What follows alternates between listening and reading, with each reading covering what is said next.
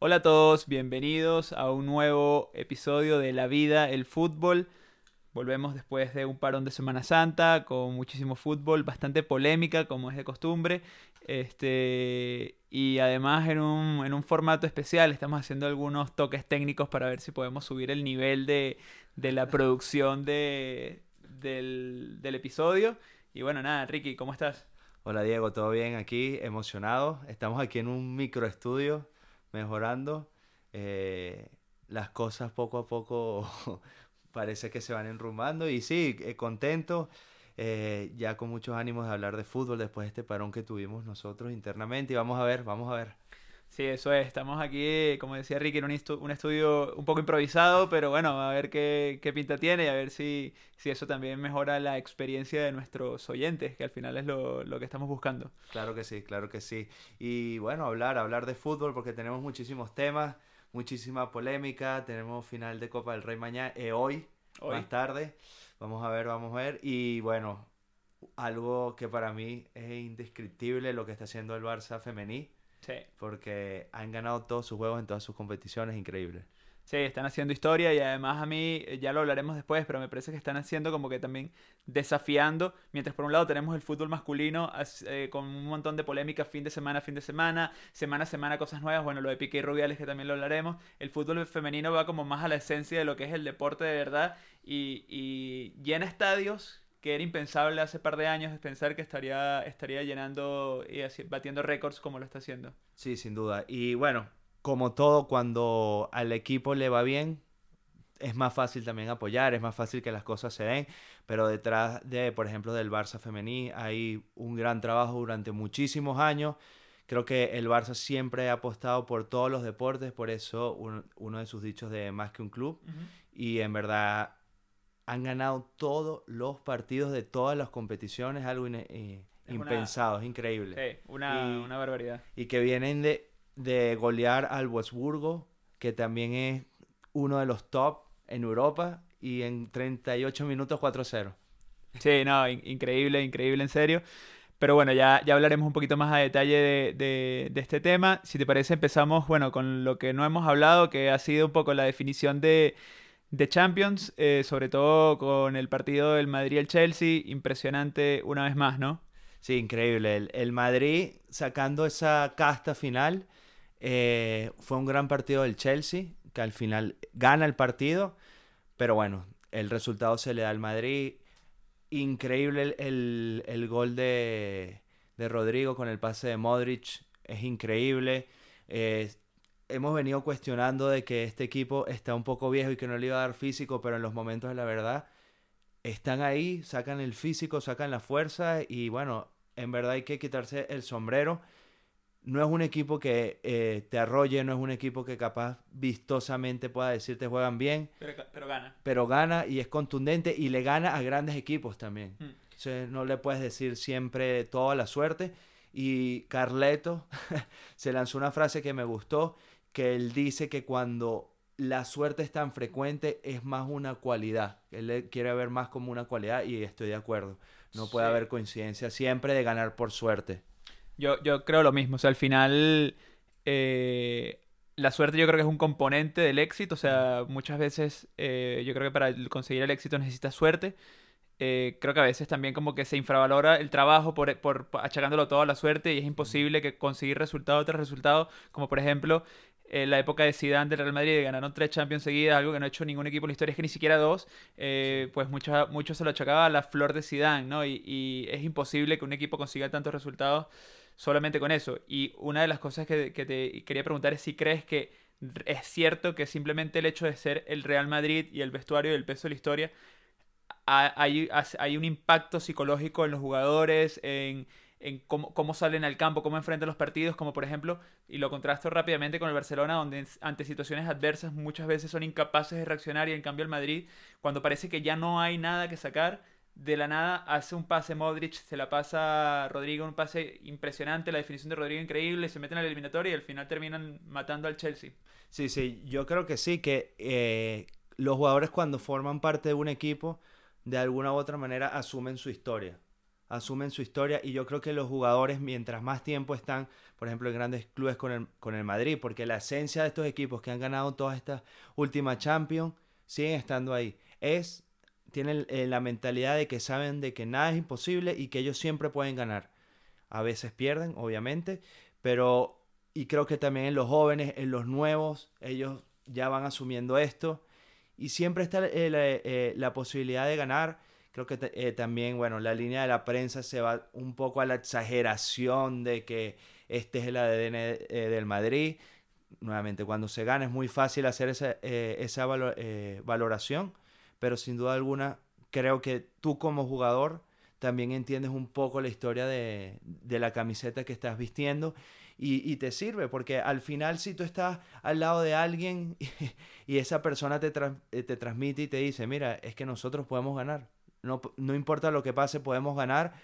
Lo vas a sentir que puedes, capaz no, no, pero el, con el Madrid se logra y creo que eh, un poco la diferencia con el Barça es que esos jugadores que te hacían creerlo, eh, también el cuerpo técnico se ha ido perdiendo a lo largo del tiempo y también se ha maximizado muchísimo eh, cuando el Barça no gana una Champions, porque yo creo que también lo, lo ponen como si fuera siempre un fracaso, pero quitando las últimas dos temporadas, el Barça siempre estuvo ganando ligas, estuvo ganando Copa del Rey y llegaba a semifinales de Champions. Entonces, creo que eso también hay que valorarlo.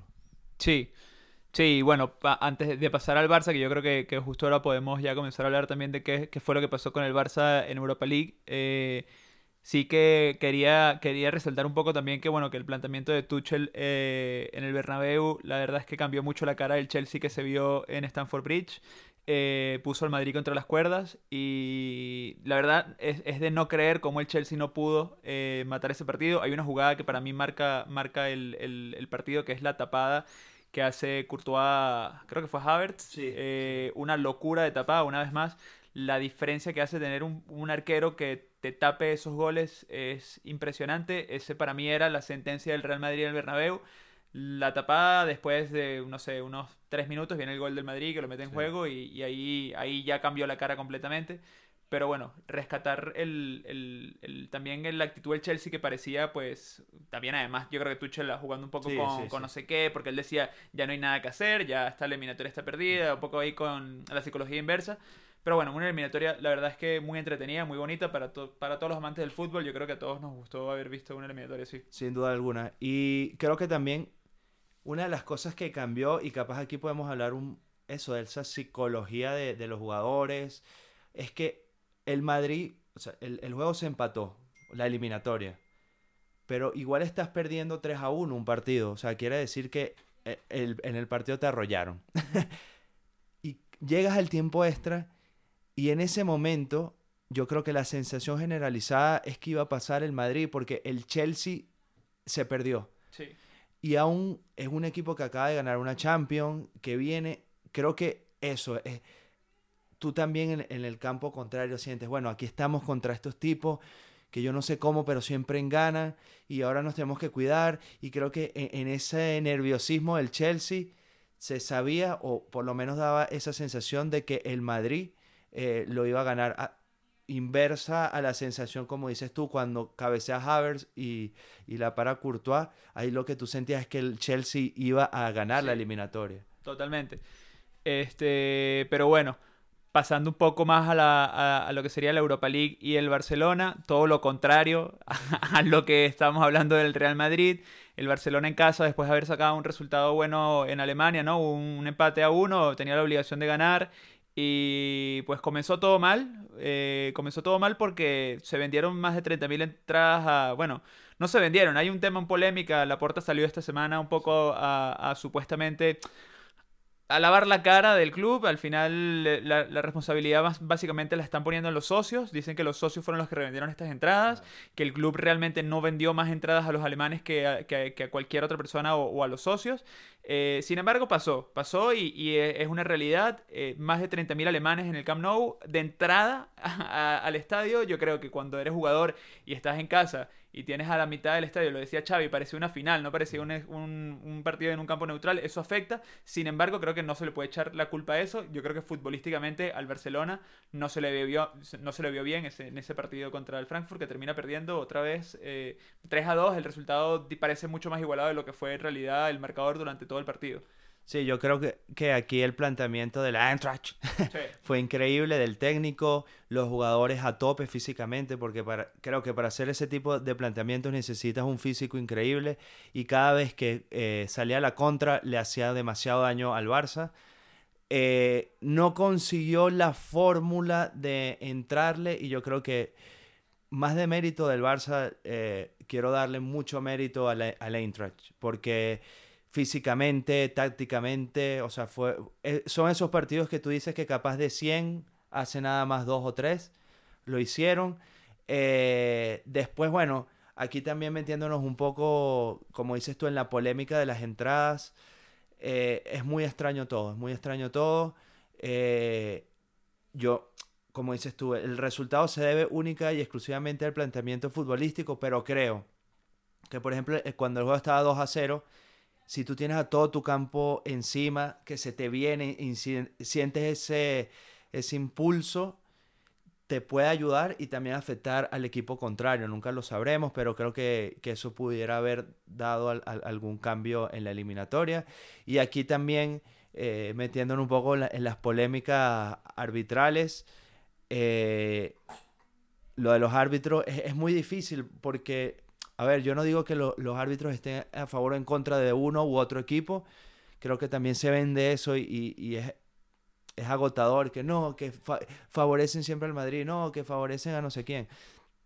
Pero sin duda alguna hay una línea arbitral que no se entiende porque tenemos una mano que anula un gol, por ejemplo, en el juego del Madrid, y después hay una mano en el, en el juego del Barça que no se pita, que se va a revisar supuestamente al VAR y el árbitro ni ve una imagen porque había problemas técnicos. O sea, no, no entiendo realmente eh, lo que termina siendo el VAR. Sí, además que esa situación fue muy extraña porque yo al, final, y no, no, sé si tú sabes, pero yo no terminé de entender qué fue lo que sucedió ahí. Hubo un problema técnico, pero no sé si al haber un problema técnico ya se descarta entonces la revisión de la jugada y se sigue adelante, o es que desde arriba le dijeron, oye, mira, no hay nada, sigue jugando, pero al final realmente no hubo, no hubo ningún tipo de revisión de parte del principal y no hubo criterio alguno para poder, o sea, para poder ver la jugada. No sé qué pasó, pero primero, terrible que a este nivel pasen ese tipo de cosas y que ni siquiera haya un backup, ¿no? O sea, que oye, que igual, igual igual te muestro con el, no sé, lo que sea, alguna herramienta oficial de la FIFA, te lo muestro en otro sitio porque el, televisor pues se dañó, no, no lo sé. Eh, por ese lado, terrible. Y por otro lado, bueno, también lo mismo. es que es, muy repetitivo, como dices tú, todos los fines de semana hablamos de lo mismo, pero los criterios arbitrales no se entienden. O sea, unos pitan una cosa, otros pitan otra y son las mismas jugadas. Eh, es difícil porque al final lo que genera es mayor duda, mayor suspicacia y que el aficionado al final pues al final la pagan todos justo por pecadores y, es, complicado, pero sí, estoy de acuerdo. Es que al, final es lo que pasa. Si tú tienes un sistema para impartir justicia, debería generar confianza a quien la imparten. Y nadie tiene confianza en el cuerpo arbitral. Sé que, bueno, los, temas que siempre más se venden es en los partidos del Madrid o el Barça, pero nosotros que vemos eh, partidos de la Liga Española, por ejemplo, eh, el Alavés Mallorca, se anula un gol porque obviamente hay un toque leve con, la mano, pero es una mano completamente natural eh, del jugador de, del Alavés.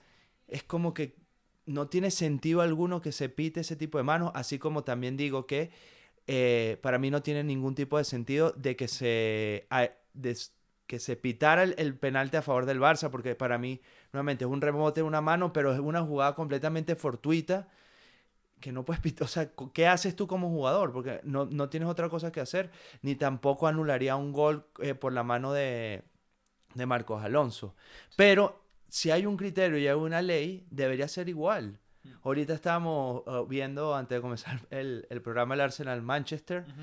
Y bueno, la jugada termina en gol, pero hay una mano previa en donde el árbitro se ve claramente haciendo el gesto que no es mano, pero sí se ve que es mano. Entonces, bueno, no sé, es muy complicado. Sí, es, es, complicado y al final yo creo que aquí van a tener que hacer algo definitivamente porque esto no es nada más en la liga. Esto pasa, como decía Ricky, en la Premier lo estábamos viendo ahora mismo y, y, pasa en todas las ligas. Al final es, es, algo que yo creo que parte más de, de la norma y del el entender de forma correcta la norma y, y si te parece... Eh, ahora hablando de la norma, eh, me gustaría que tocáramos el tema de, de Piqué y Rubiales, que ha tenido muchísima cola durante toda esta semana.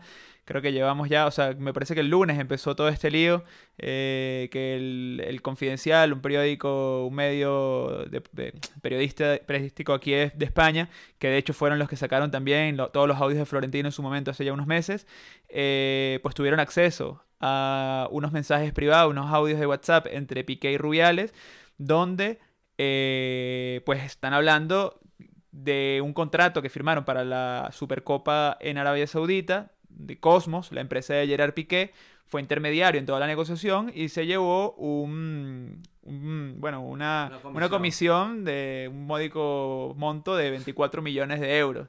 Entonces, bueno, se ha generado a partir de ahí un, toda una polémica que bueno, te dejo a ti a ver qué, me cuentas. sí, es muy difícil. Eh, sin duda alguna, creo que es muy interesante en demasiados aspectos. Voy a tratar de, dividirlos rápidamente y concretar. El primero es la parte legal. ¿Ok?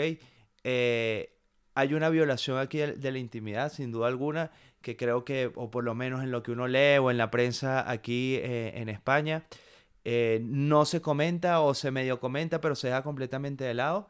Son conversaciones privadas y alguien está violando esa intimidad y, al parecer se deja por completo de lado. Lo otro, eh, creo que es muy importante entender, y por lo menos por lo que yo he leído y lo que he entendido, es que este acuerdo, para que la federación lo apruebe, tiene que ser aprobado por una mayoría también de los clubes de la Liga Española. Entonces, si esto fue hace tres años y esto realmente es así, quiere decir que lo, eh, o por lo menos yo puedo asumir que los clubes están al tanto del acuerdo. ¿Vale? Entonces, para mí, creo que esa parte legal se está cumpliendo. Y ahora eh, la otra parte es eso, es como que el, el juicio y el cuestionamiento moral que divido en dos cosas. Si fuera otro personaje, se estuviera atacando realmente esto así y al mismo tiempo, eh, nuevamente, ¿quiénes somos para enjuiciar? Yo creo que si legalmente hay una disposición que dice, mira, un jugador en activo no puede hacer este tipo de negocios porque es un conflicto de intereses, entonces tiene que sentenciarse. Si es porque, ay, no debería ser, porque entonces uno no sabe, yo creo que ahí está de más. Sí, yo eh, estoy de acuerdo y un poco en las tres líneas que, que, has marcado, yo voy a comenzar por la primera, añadiendo que además de la violación de la intimidad que hubo, eh, no se está, o sea, y, yo creo que yo vi la, rueda de prensa que dio Piqué por Zoom y tal, y yo creo que tú tienes muchas cosas que, bueno, son completamente cuestionables, sobre todo sus argumentos y demás, pero yo creo que hay otras cosas que hay que rescatar, y una de las cosas que dijo él es... Eh, Oye, yo entiendo que cuando les llega estos audios a un, medio, pues su, labor es informar y eh, entiendo que, los hagan público. De hecho, a él supuestamente lo llamaron antes de que los publicaran él dijo, no hay ningún problema y tal, yo no tengo nada que esconder. Pero sí dijo, lo que sí me parece que es importante es que además de que los publiquen, igual es interesante el por qué se está publicando. O sea, siempre hay un interés de fondo. Aquí el mundo no se mueve porque sí. Eh, esto había salido una nota de prensa hace tres años en el mundo deportivo donde se informaba de que Cosmos había negociado este, pero en ese momento no fue noticia y ahora sí es, yo creo que más por la forma, por cómo nos enteramos, porque al final lo estamos viendo y escuchando directamente de los protagonistas, conversaciones privadas, y obviamente en una conversación privada tienes unas formas distintas a un tema, a, una formalidad en una rueda de prensa o en un comunicado público. Pero ¿por qué, ¿por qué sale? O sea, ¿quién, ¿quién hizo este ataque? ¿Qué intereses hay de fondo? Yo creo que eso también es importante y es una parte de la investigación que todavía nos falta.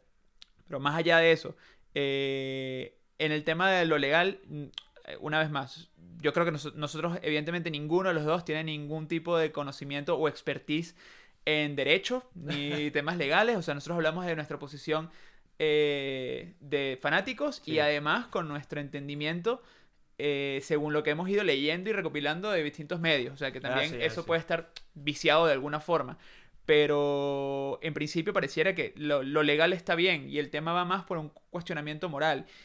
Y eh, mi problema con el cuestionamiento moral, y no digo que esté, que, que, esté mal, sino que es que en los juicios morales al final siempre los hacemos desde una posición de un... Cada uno tiene un contexto distinto. Entonces, para mí algo que esté mal, para ti puede estar medio mal, o, para otra persona. Entonces, el problema con los juicios morales es que si no está claramente, eh, pues, en el código ético, por ejemplo, de la federación, que esto es algo eh, punible y, que debería ser castigado con X sanciones, eh, entramos en un círculo donde no vamos a conseguir nada porque es que al final cualquiera puede opinar de la, según, según lo que le está afectando a él. Y, y esto lo vemos y lo, muy claramente con que cuando fueron los audios de Florentino, los madridistas lo vivieron de una forma y los culés de otra. Y ahora también pasa lo mismo. Y al final es que también hay algo que es, yo creo que inconscientemente, muchas veces ese fanatismo te ciega y vas a tener una opinión dependiendo del criterio donde estés parado. Y, y, y lo importante aquí es tratar de medirlo con, con, el mismo criterio desde la, desde la barrera de saber decir que de repente qué comportamiento está bien o está mal.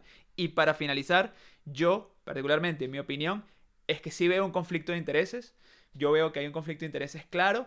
Eh, una vez más, eh, creo que esto va, o sea, es, es, legítimo que Piqué haga negocios con la liga, con la federación o con quien sea, pero estoy de acuerdo con lo que dijo Mr. Chip cuando le dijo, oye, tienes mucha capacidad de negocio por otros lados. ¿Por qué no te metes con la liga y con la federación cuando te ya te, retires o te, alejes un poco de los, de los campos siendo jugador activo del Barcelona? ¿Y por qué hacerlo aquí ahora? También entiendo la posición de Piqué, donde la mayor influencia la tiene, obviamente, aquí, porque tiene contactos y demás. Entonces, bueno, de partiendo de todo eso, mm, es, es un tema que siento que se le ha dado mucho más show de lo que realmente criterio analítico a la situación como tal. Sí, es como tú dices, habría que ver el trasfondo por el cual sale esta noticia justo ahorita, justo en, este momento, y cuáles son los, interesados.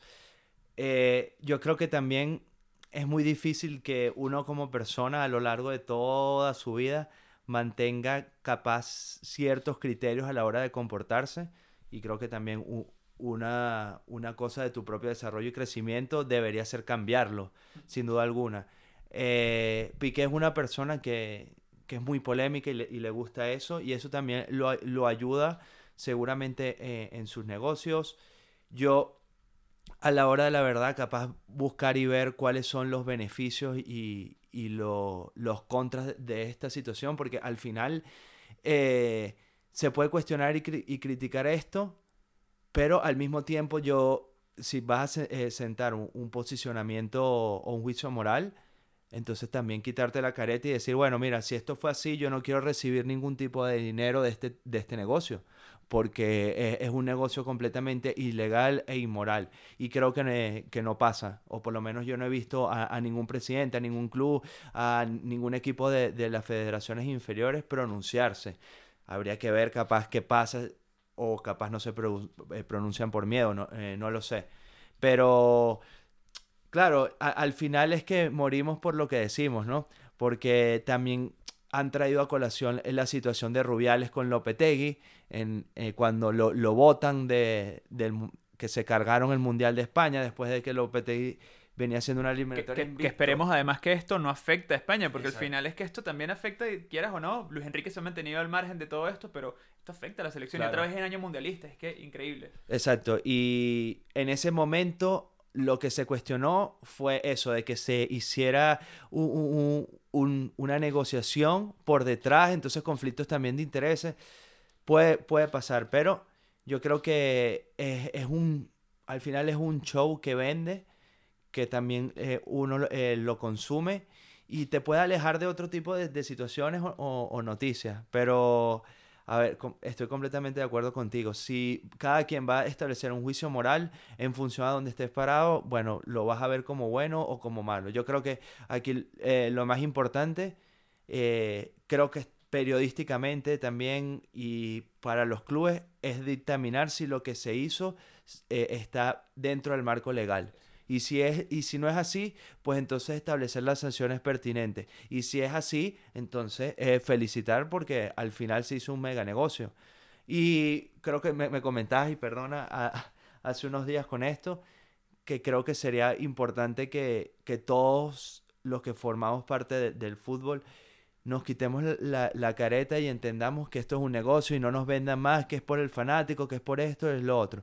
Los fanáticos vivimos el fútbol de una manera porque no sacamos un beneficio económico de ello, pero todo lo demás es negocio. Es sí. negocio. Sí, sí, completamente de acuerdo y yo creo que esto parte también por el cómo, cómo eh, también culturalmente romantizamos también ciertas ideas y el fútbol es una de ellas. Eh, y al final, la realidad es esa, que, el fútbol es un negocio y yo creo que si se normaliza esa situación, sería mucho más transparente todo, porque no se juzgaría... A mí, a mí lo, que me, lo que me molesta, por ejemplo, de toda esta situación es que si realmente no hay nada que esconder, entonces, ¿por qué, ¿por qué no sacas los contratos que hiciste o, los, o, las cosas que hiciste con Arabia Saudita y que sean completamente públicos? O sea, aquí una vez más, esto también es un tema que no es nada más fútbol, esto es un tema que a nivel, por ejemplo, en España, eh, pues la corrupción es una de las cosas que más sale siempre en los telediarios, etcétera, y bueno, yo creo que si, si hubiese medidas de transparencia en cualquier órgano donde, como, como el de la Real, Federación Española de Fútbol, donde se pudiese auditar este tipo de cosas, y nosotros sabiendo que sí, que son negocios millonarios, que son negocios de donde un, un pago se lleva 24 millones de euros porque hizo una intermediación, pero que al final Piqué lo dice, y yo creo que, no lo sé, no, no tengo el conocimiento del mercado, pero Piqué dice, oye, nosotros nos llevamos el 10%, que en el mercado en el que nos movemos es lo normal, una comisión del 10% incluso puede ser hasta baja. Entonces, normalicemos que es una comisión de una empresa que hizo una intermediación de dos negocios que va a, llevar mucho dinero, tanto la liga como Arabia Saudita también. Entonces, ¿qué pasa? No si no hay problema, ¿por qué me lo escondes como si estás haciendo algo negativo? O sea, es que... Y, aquí te, pongo otra situación para, eh, para que lo pensemos, porque nuevamente creo que una de las cosas que nos pasa eh, como personas, como sociedad, es que al momento de juzgar somos, somos dioses. Juzgamos todos demasiado fácil, pero eh, todo el mundo sabe que, o bueno, la mayoría del mundo eh, eh, futbolístico se rige es por los agentes, los agentes de los futbolistas. Inclusive hay ciertos agentes que tienen relaciones directas con, con ciertos clubes. Y bueno, todo el mundo sabe, Jorge Méndez, por ejemplo, que hasta hace un tiempo negociaba mucho con, jugadores portugueses y ponía en el Valencia o en otros equipos entrenadores que cuando llegan eh, prefieren jugadores con los que ya han trabajado o de su propia nacionalidad. a, lo que voy es, ¿eso está bien o está mal? ¿Hay algún tipo de, de, ilegalidad cuando tú, por ejemplo, eh, se habla con Haaland. No, que esto y lo otro. Bueno, pero Haaland son 75 millones de cláusulas eh, y son 30% que extra que hay que pagarle por comisión a su agente y al papá. ¿Eso está bien o está mal? No lo sabemos. ¿Es legal? Claro, es que es legal y al final se mueve así los negocios, pero con el fútbol y con la vida en mismo. O sea, si, si yo, por ejemplo, eh, te consigo a ti, Ricky, un negocio con otra persona y entonces al final tú, yo te voy seguramente voy a cobrar una comisión de la intermediación que estoy haciendo y es normal, así, es el negocio. Y seguramente si yo te mando un voice diciendo Ricky en vez de Ricardo, no hay ningún problema porque nos conocemos. Entonces también esas cosas donde se comienza a juzgar también, por ejemplo, lo que le dijo Juan, Juan Macastaño, que le decía, claro, pero imagínate que le dices, él te dice Jerry y tú le dices Ruby. Eh, ¿Qué me estás contando? O sea, que, que entonces a, ver, eh, yo creo que es normal y si, si se va a juzgar este tipo de, de, tratos, pues habrá que jugar todo lo demás que dices tú que está detrás también, porque es que, o sea...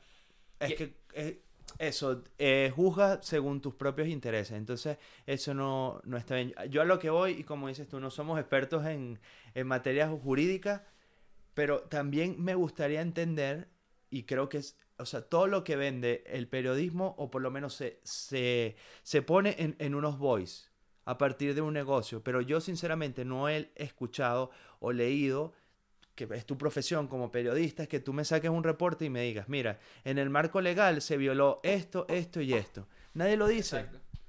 Y, y, a ver, aquí es que ha, habido muchos puntos porque al final, también como, como periódico, que al final lo que le interesa también es, hacer dinero, ellos han sacado la trama, la han sacado en capítulos diarios, ¿no? Entonces, bueno, sí, y, bueno, eh, ok, también es justo, ¿no? O sea, es válido, ellos están haciendo, generando una interacción, eh, generando gente que le pone la campanita en Twitter para ver cuándo publica el confidencial a la primera hora de la mañana, etcétera, y es válido, es completamente normal, y a partir de ahí ellos lo van a monetizar de alguna forma u otra. Están haciendo negocio también porque la vida misma es así y no pasa nada. Pero los últimos, yo creo que los que no tienen que ver con Piqué, yo creo que los de Piqué fueron los más mediáticos, pero las últimas cosas pueden ser que, y de todas todas, yo creo que el que más salpicado sale es Rubiales en todos lados.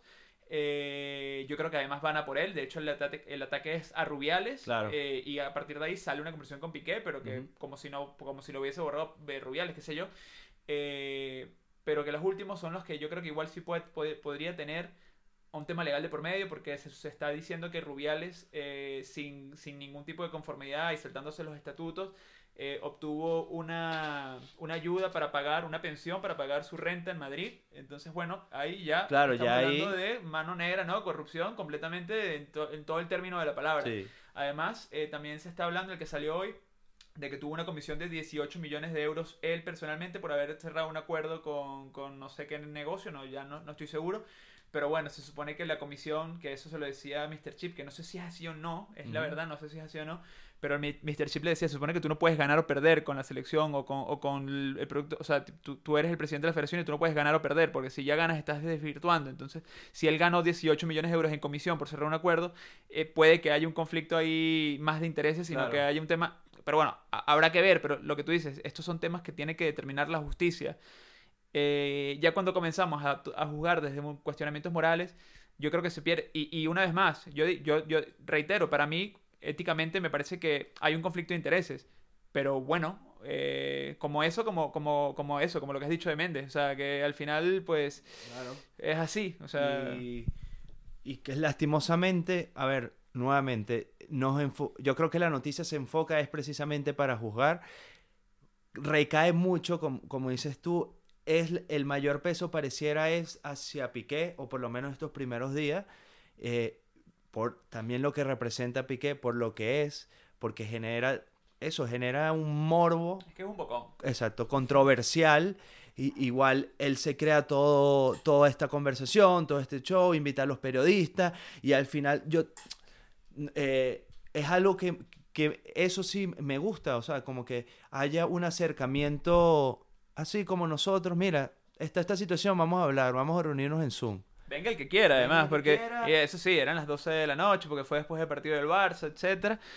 Pero bueno, eh, hubo una especie de, de transparencia. Eso sí, que te lo comentaba. No sé si, si te lo comentaba a ti, creo que sí. El tema de, de la, de la soberbia de Ah, Piqué. bueno, no, sí, sí. O sea, a ver, eh, eh, le aplaudo el hecho de que haya salido a dar la cara cuando, bueno, pues había, estaba todo en plena ebullición, pero es un prepotente. Cree que mi, mi percepción es que, eh, y bueno, sí, sí lo conversamos, ¿no? El Sí, hecho, sí. el hecho de que, de que él, él siente que lo que está haciendo no necesita justificación y que además él, él lo está haciendo y él, él, él tiene muy claro sus valores y su tal. Claro, y, y bueno, eh, cuestionable cuanto menos es. O sea, no, no puedes ponerte en una posición de el y. ¿Y qué pasa? Sí, sí. bueno, el- ah. pero por eso, eh, eso genera más controversia, te genera ruido, te, te vende también un show que le está claro que es parte del show, porque te, te lo conversa y te lo dice, mira, sí, esto es, es parte del show. Así como lo hacen los periodistas, eh, lo hago yo y lo vende, sin duda alguna concuerdo contigo. Es como un- una persona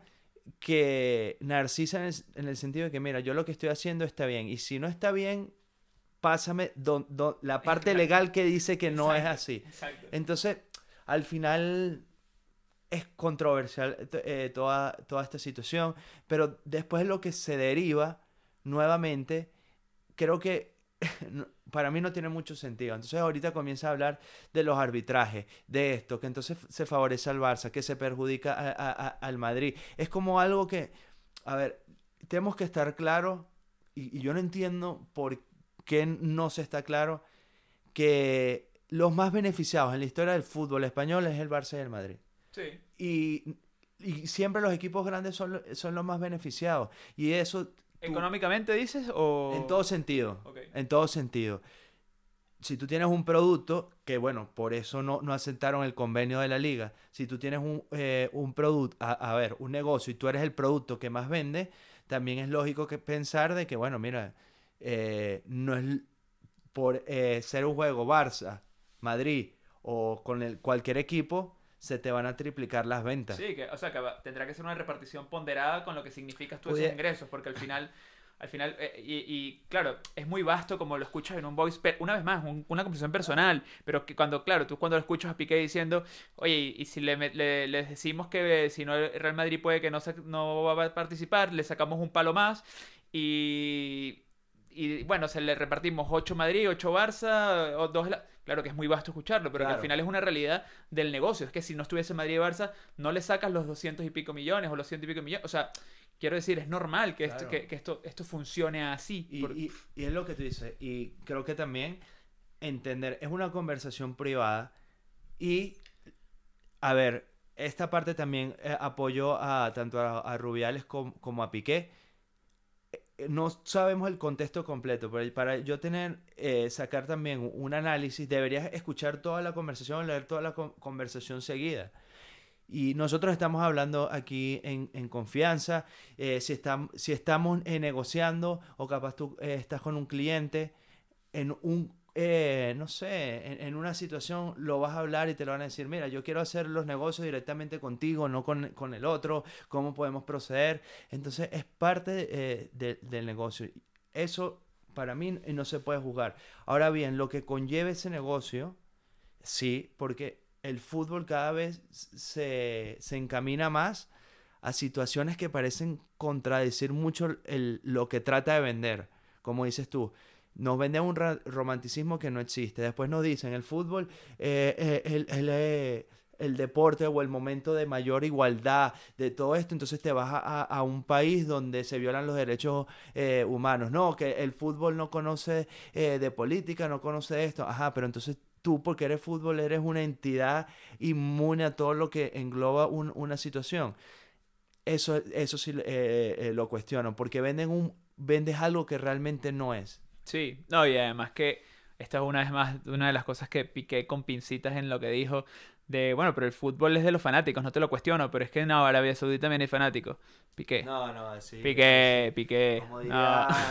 Como, dirían en Argentina, andate solo. Sí, o sea, claro, o sea, bueno, claro, con esos argumentos, al final está jugando lo suyo y está, está salvándose el, está tapándose el culo. Pero qué argumento tan, tan malo. Y justo veía un, un video de Piqué, de, de Ibai, que claro, además decía que yo no he hecho nada, que yo no he tenido nada que ver con esto y me salen palos por todos lados porque es que, que claro, como él trabaja con Piqué y tal, pero él decía, ¿Qué hacemos nosotros? ¿Qué podemos hacer nosotros los fanáticos con esto? porque eh, evidentemente nadie en España quiere que, la, Supercopa de España se juegue en Arabia Saudí. Eh, o sea, nadie en España quiere eso. Pero, ¿qué hacemos? No la, no la vemos, no, no, la, disfrutamos, eh, nos quejamos, pero podemos hacer algo más. Y aquí yo, yo voy, por ejemplo, con el Mundial. El Mundial es en Qatar. y alguien que vaya a Qatar, que no esté de acuerdo con que sea en Qatar, si tiene la oportunidad de ir a Qatar, no va, porque es, es, que, y es difícil, al final nosotros mismos internamente entramos en estos mismos debates morales, donde, y, qué hago? Como ellos dirían, bueno, yo no, a mí me gustaría que la Supercopa de España se jugara en la Cartuja, pero es que eso no me, da, me da 10 millones de euros y el otro me da 200, entonces... Y, eso, y, que necesitas un producto, entonces después necesitas eh, competir, después criticas, no, porque en la liga solo es el Barça y, el Madrid, que ahora el Barça y el Madrid están como una situación similar a los otros clubes de la liga con respecto a, por ejemplo, Inglaterra, compitiendo con jeques, que no sabes de dónde sacar dinero, eh, eh, es muy difícil, sinceramente. Yo creo que y esto eh, históricamente es así, en psicología social lo entiende, eh, eh, las masas somos, somos idiotas. Entonces, sin duda alguna, para que se lograra un cambio, se tuviera que hacer un cambio que es prácticamente utópico de que toda la masa se pusiera de acuerdo. Y como dices tú, capaz sí esa es la, solución. Bueno, como fanático, nadie va a ver la, la, la Supercopa. No hay compra, eh, bueno, es que lo, transmiten en abierto, pero ningún fanático eh, de los clubes que van van a comprar entrada y capaz solo van la gente que esté allá. Sí, o... pero... no, exacto. Una vez más es hasta qué punto, entonces claro, porque dejas de ver a tu equipo o, o es que es complicado, es muy complicado, sí, sí, sí, pero, pero sí, sin duda. Eh. Por eso te digo, el, el momento capaz eh, creo que eh, lo conversamos con la pandemia, hubiera sido increíble eh, el que los socios de los clubes se, posicionaran fuertemente a la situación porque fue el momento en que mayor empoderado estuvo el, el socio o el público en el cual era, se le pedían los grandes clubes, no, bueno, vamos a seguir pagando el abono, vamos a seguir pagando esto, porque si no, se iban a ir a los equipos a, la quiebra. Ya eso capaz era un momento en el que, en el que decir, bueno, mira, es verdad, pero vamos, vamos a sentarnos y a conversar, porque eh, ya no se puede seguir pagando un abono de 3.000 euros al año, por decirte algo. Pero bueno, sí, eh, sin duda alguna es muy difícil, es muy difícil. Sí, pero bueno, este, este tema yo creo que hay que hablar con Ruby. Eh, yo creo que Ruby es el que ha salido, la verdad, bueno, el que va a salir más perjudicado. Al final Piqué, además con estas situaciones, por cómo es su, su personalidad y su característica, se viene arriba. El otro día yo no, pude, no tuve la oportunidad de ver el partido, eh, pero contra la sociedad tú, tú, sí lo viste. Pero bueno, lo que he escuchado es que hizo un partido impresionantemente a nivel defensivo, o sea que estuvo a un nivel muy alto. Yo creo que en estas situaciones además a él de extra deportivas, deportivamente los hace que se venga arriba, o sea, como que se crece un poco deportivamente. Eh, fue, fue, lo pitaron todo el estadio cuando salió del campo, le estuvieron cantando eh, Piqué, llama Rubiales, Piqué, o sea, todo el partido. Bueno, y yo creo que Rubiales va a salir más perjudicado. Pero bueno. Yo creo que, que eso, como, como persona, en líneas generales, aprovechamos poner en el otro capaz cosas que, que, no queremos poner en, nosotros mismos. Son futbolistas, ganan una millonada, eh, ganan una millonada porque eh, también uno forma parte de eso al final. Eh, pero entonces, ¿qué me da a, a, mí el derecho de cuestionar o exigir o a otro ser humano que haga su vida de una determinada manera? Entonces tú, tú y yo trabajamos. Si yo rindo eh, o pase lo que pase. Y hay leyes. Hay leyes aquí que tú como trabajador, tú, tú bueno, si trabajas para una empresa, eh, lo que sea, ellos no pueden eh, meterse en tu vida privada. Entonces, claro, si hay algo que está afectando directamente tu trabajo, lo vas a abordar porque no te conviene como empresa tenerlo así. Pero si yo salgo, si no salgo, si hago esto, si hago lo otro, si estoy trabajando, si estamos grabando esto, esto y lo otro, no se puede. Pero entonces uno sí puede cuestionar eso en los futbolistas. Sí. No, y, e, es, es, interesante, es muy interesante. Eh, no, se nos queda el tiempo corto para hablar de este tema porque la verdad es que es un tema que ha tenido muchas aristas durante todo, toda esta semana. Sin embargo, bueno, voy a dejarle el último porque yo creo que esto igual va a tener un segundo capítulo de algo que saldrá seguramente, pero una de las cosas que dijo, exacto, una de las cosas que dijo Piqué que me parece que es interesante de analizar y, que bueno, que no hemos tocado, fue que él dijo, oye, a mí no me importa el dinero. Yo he hecho muchísimo dinero durante toda mi carrera y tal, un poco también con esa soberbia que lo caracteriza. Yo puedo estar el resto de mi vida sentado en el sofá haciendo nada, pero a mí sí me importa el éxito. Y lo dijo muy claro. Y yo creo que eso, eh, la verdad es que fue una frase que, que me, me, pareció muy interesante y yo creo que se podría analizar porque yo creo que además eso se puede reflejar en muchísimos otras personas, en nosotros mismos, eh, lo que mueve a cada persona. Y a Piqué definitivamente el dinero no es, no es una palanca que lo mueva en su día a día, pero si quiere ser una persona exitosa, una persona referente y bueno, eh, pues a partir de ahí, él con la edad que tiene, se está buscando la vida desde ese tiempo como empresario y, ha demostrado ser un, buen empresario, la verdad, no le ha ido nada mal. Entonces, pues al final, el, en la vida, en la medida que tú vas alcanzando ciertos objetivos, eh, te, puedes ir proponiendo otro. Creo que obviamente cuando dices que no lo haces por dinero es porque, como es lógico, ya tienes garantizado eso. Entonces, como ya tienes garantizado el dinero para, para ti, para tus hijos, eh, seguramente para tus nietos, entonces, bueno, quiero hacer algo más y a mí me parece que, que está perfectamente bien. Eh, lo del conflicto de interés se vuelve a lo mismo, es como muy gris, no sé. Sí. Pero si se... al final eh, para concluir, ¿hay algún perjudicado con, este negocio? En, principio, no. se podría llegar a avalar que, bueno, los fanáticos y los equipos más pequeños que no son tal, que, que pues, por ejemplo, Pique, eh, eh, Mr. Chip decía un argumento en estos días que no comparto porque me parece que es tendencioso, de que si el Valencia llegara a la Supercopa de España todo, durante, todo, este tiempo, durante los próximos 10 años, ganaría exactamente lo mismo que Cosmos en la intermediación del contrato.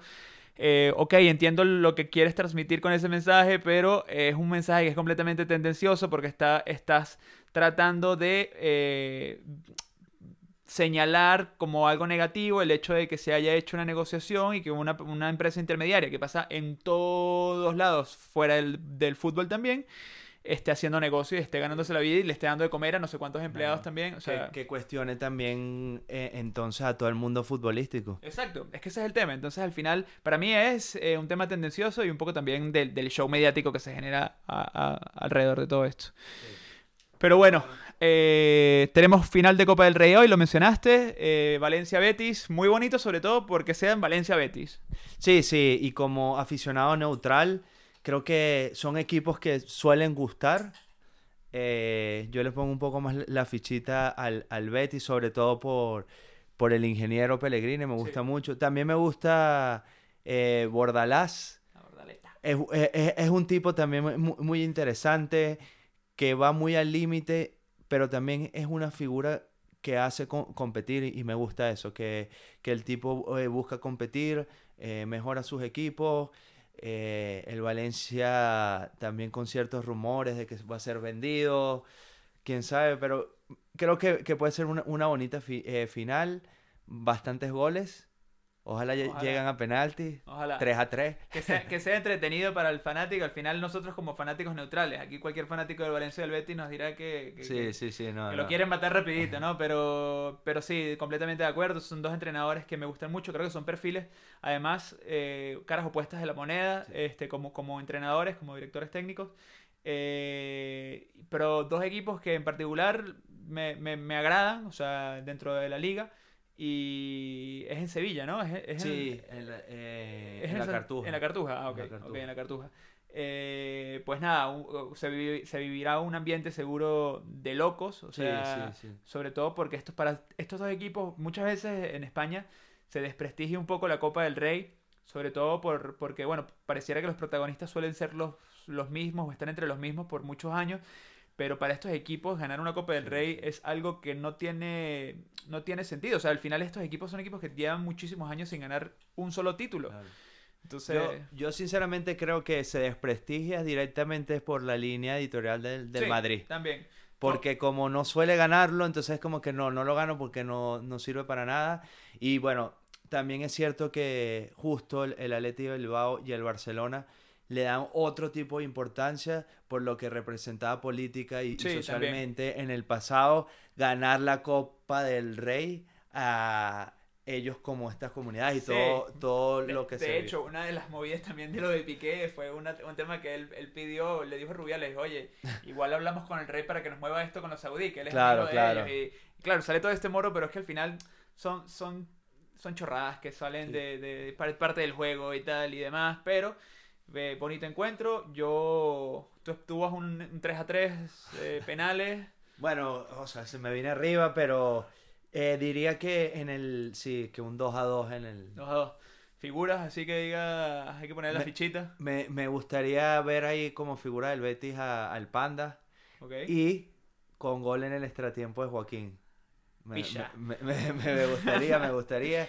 Y en el Valencia, eh, bueno, no sé si está confirmado si, si juega Guedes o no, porque Creo venía con sí. molestia. Creo, creo que sí, me parece que sí. Pero creo que es un jugador que, que puede tomarse esta final y, y partirla.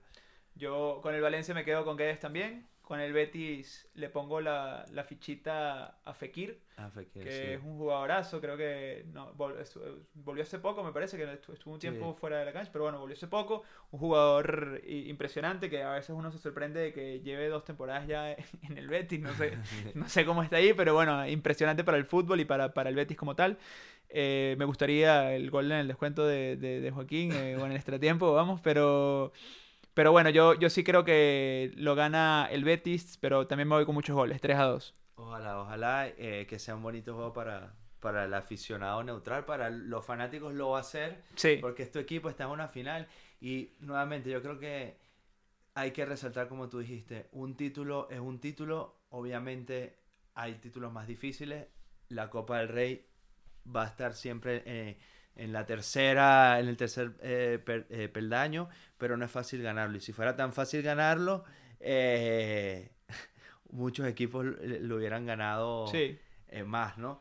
Pero, y es eso, o sea, ganar uno nunca sabe cuándo va a ser la última vez que ganes, así que ojalá Exacto. le- Así que bueno, nada. eh, y bueno, por cerrar rápidamente, bueno, el- el- la, verdad es que el Barcelona femenino lo comentamos bastante ya al principio no nos queda, no nos queda mucho más tiempo, pero por comentar rápidamente, eh, bueno, el hecho de que, de que el Madrid prácticamente es campeón de liga.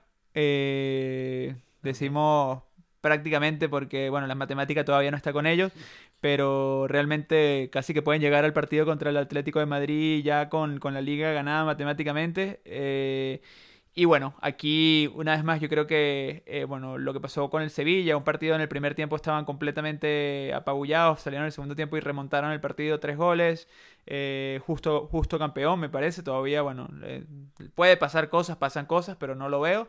Eh, y también eh, pues los que le, te- le podían seguir el pulso más de cerca han fallado, empezando sí. por el Sevilla, que tuvo un mal, un mal momento de temporada donde empató creo que cinco partidos seguidos, eh, con muchísimas bajas también. Y bueno, una vez más a Lopetegui, los equipos de Lopetegui pareciera que le faltara esa, esa Sí, como el, Pasito ahí el para- punch final para que le sobra, por ejemplo, al, Mani- al Madrid decir, sí, nosotros eso es. estamos aquí, le, le falta.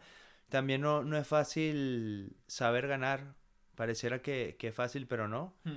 Genera mu- eh, mucha presión y, y mucho más ganar y ganar con- eh, eh, consecutivamente. Sí, el, el Madrid prácticamente campeón, el Barça se iguala este fin de semana, ganando quedaría 12 puntos por, con 15 por disputar Complicado. tiene el- el- la ventaja de- del, del enfrentamiento directo, pero sí, se, se ve muy difícil. Eh, yo lo único que siento es que como este fin de semana no, no hay juegos y ya hay Champions, Hmm.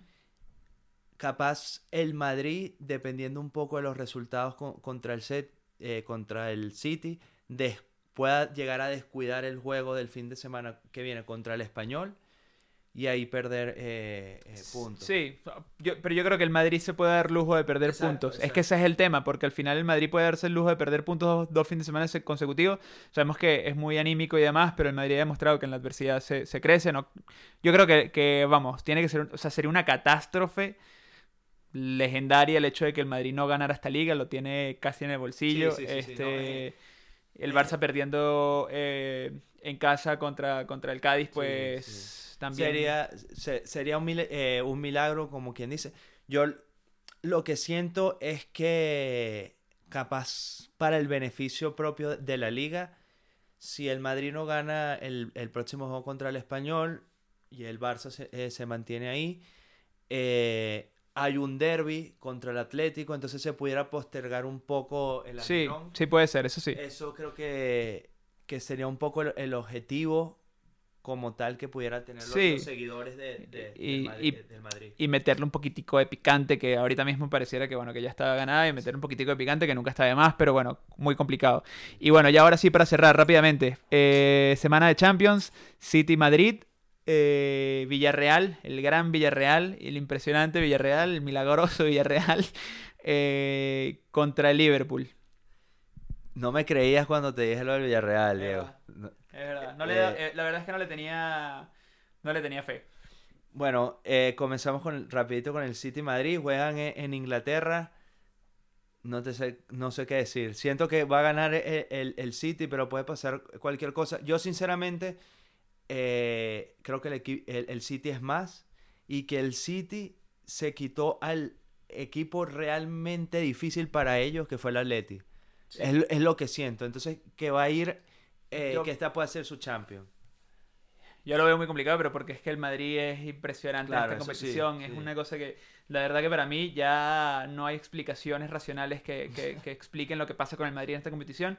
Pero ojo que Eh, capaz Alaba no, no llega. Sí, pero te juega Nacho y, te- y te- Es igual te mete gol. Es que el Madrid es una cosa rara, rara Sí, y particularmente, eh, la verdad, impresionante. Pero yo creo que va a ganar el City, pero por la mínima. Por yo creo que ya. un, un 1 a 0. Vale, vale. Y, y bueno, el Villarreal visita. Liverpool. Yo creo que van a, ser- van a empatar. Uf, Van a empatar. Y le, le- ojo que al Villarreal le cayó de perla porque va a tener eso toda la semana para preparar el juego ya. eh, físicamente. Yo veo al Villarreal y juegan, juegan bien, están bien y nuevamente pa- han pasado como que esas barreras y siento que ahora Emery cogió como que la confianza de decir, bueno, sí, por fin estoy aquí. Pasé lo que no podía pasar nunca y tipo algo como, como España con los cuartos. Ojalá, ojalá, la verdad. Pero o sea, alguna, el Liverpool es un difícil. equipazo, pero lo del Villarreal sería un impresionante. Ojalá, pero yo sí creo que el Liverpool, además en casa, eh, bueno, eh, va, va a ganar. Espero Claro. que sea un resultado pequeño para que, bueno, después el Villarreal en la cerámica pueda, pueda intentar hacer. eh, Yo creo que el, el primer objetivo del Villarreal es que la eliminatoria quede abierta. Eso es. Y después, cuidado, porque nuevamente siento que tiene un muy buen equipo.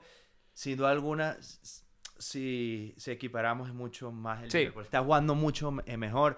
Lo de Luis Díaz, el colombiano, increíble, increíble.